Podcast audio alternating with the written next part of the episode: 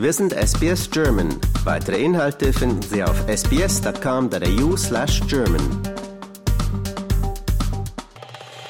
Fürsprecher oder Verbündeter der First Nations zu sein bedeutet, sich für Angelegenheiten und Einliegen einzusetzen, die für indigene Gemeinschaften von Bedeutung sind und diese aktiv zu unterstützen. Hier sind einige Aspekte, die in diesem Zusammenhang zu beachten sind. Wie in jeder Beziehung ist das Kennenlernen des Volkes einer der ersten Schritte, sagt Karen Mundine, die Geschäftsführerin von Reconciliation Australia. It has to start with understanding the relationship and the situation we are in today with First Nations peoples and other Australians. And understanding the history, the things that have gone on in that relationship. And it doesn't matter whether you're uh, a recent migrant, if you want to build a relationship, understanding who people are and the things that have happened to them that impact their lives and their experience of being Australian, I think is a, a really good starting point. Dieser Prozess kann einen bereichern und Verbindungen zu Menschen und Land ermöglichen, sagt Karen Mundine. A great starting point is just learning who the local traditional owners are for the communities where you live. And you can often do that through First Nations organisations, you can often do it through local councils, and then getting to know the people in your area, getting to know the places which often have park names that uses traditional language, places that are named after things that happened historically in that area. Dr. Summer May Finley, eine JJ-Frau, sagt, es sei wichtig, dass sich nicht indigene Menschen informieren. Uh, an ally is someone who takes the time to educate themselves because, as only 3% of the population, if we tried to educate everybody, we'd be doing nothing else. That includes sleeping and eating. So, really, the starting point is going to trusted sources Reconciliation Australia or your state-based reconciliation council a really good starting point. Uh, I highly recommend them. Der Gomila Roy-Mann, Luke Pearson, ist Gründer von Indigenous X, einer Online-Plattform, die verschiedene indigene Stimmen vorstellt und würdigt. Er sagt, dass wir zuerst alle Menschen als gleichwertig ansehen müssen, bevor wir uns mit der Geschichte befassen. You come from a place of dignity, respect, love, appreciation, and an understanding that all peoples are fundamentally equal. And whatever differences we see in our culture are not a reflection of, you know, better, worse, superior, inferior in that way, then you're off to a good start.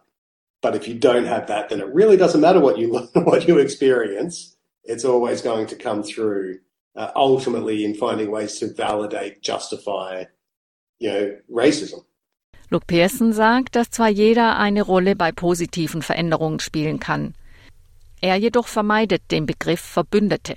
The reason I don't like that terminology is to try to decenter non-Indigenous people from the cause for Indigenous justice. And so if you're doing good things and you're helping, that's great. But you shouldn't need a label or a sticker or making it about you in that way. The goal is not for you to feel good. The goal is to improve outcomes for Indigenous people. Ein guter Verbündeter ist jemand, der die Grenzen dessen kennt, was es bedeutet, ein Verbündeter zu sein. Und das steht im Gegensatz zu einer Person, die den First Nations angehörig ist. Das sagt Dr. Finley. We don't need someone to step into the realm of trying to behave like an Indigenous person. What we need is people who recognise they're not First Nations and also recognise when it's a First Nations person that should be speaking, and, and in that, make sure that they're actually then proactively identifying people that should speak on their behalf. Die Geschäftsführerin von Reconciliation Australia, Karen Mundine, sagt, dass Flüchtlings- und Migrantengemeinschaften aus ähnlichen Lebenserfahrungen schöpfen können um bessere Ergebnisse zu erzielen. There are experiences of racism, limited in where they're able to travel or go or visit, who have been kept away from their homelands. These are things that are similar experiences and I think there's things that we can then collectively build from. I think it's important for other communities, to ask their community representatives to formally support First Nations organisations. Invite First Nations peoples to come speak to your community organisations, to your churches, temples, mosques. Und das funktioniert in beide Richtungen. Many First Nations people are more than happy to support migrant communities and, and the, the struggles and the challenges that they're facing. Das Referendum über die indigene Stimme im Parlament im letzten Jahr war eine gute Gelegenheit, mehr über die Ureinwohner zu erfahren, sowie Beziehungen aufzubauen. Und dies fortzusetzen, ist für die Zukunft des modernen Australiens von entscheidender Bedeutung, so Frau Mandein. If we want to build a modern, diverse nation that is proud of its multiculturalism, it has to start with the first Australians and recognising this is a, a, connection that goes back 65,000 years plus. And if we can build on the wisdom of the world's oldest, continuously connected culture, I'm sure that creates so many opportunities for us as a modern nation into the 21st century and beyond. Lust auf weitere Interviews und Geschichten?